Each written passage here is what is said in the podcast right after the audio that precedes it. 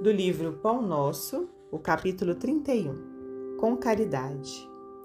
Todas as vossas coisas sejam feitas com caridade. Paulo, primeira carta aos Coríntios 16, 14.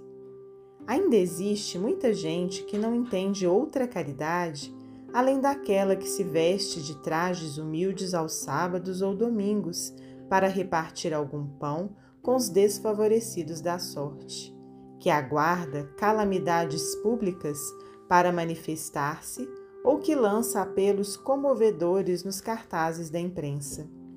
Não podemos discutir as intenções louváveis desse ou daquele grupo de pessoas.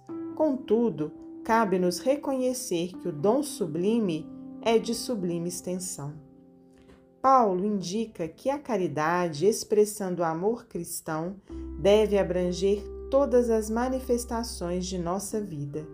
Estender a mão e distribuir reconforto é iniciar a execução da virtude excelsa. Todas as potências do espírito, no entanto, devem ajustar-se ao preceito divino, porque há caridade em falar e ouvir, impedir e favorecer, esquecer e recordar. Tempo virá em que a boca, os ouvidos e os pés serão aliados das mãos fraternas nos serviços do bem supremo. Cada pessoa, como cada coisa, necessita da contribuição da bondade de modo particular.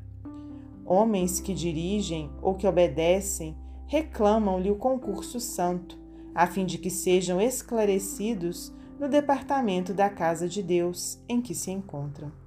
Sem amor sublimado, haverá sempre obscuridade gerando complicações. Desempenha tuas mínimas tarefas com caridade desde agora. Se não encontras retribuição espiritual no domínio do entendimento, em sentido imediato, sabes que o Pai acompanha todos os filhos devotadamente. Há pedras e espinheiros, Fixa-te em Jesus e passa. Emmanuel, psicografia de Francisco Cândido Xavier.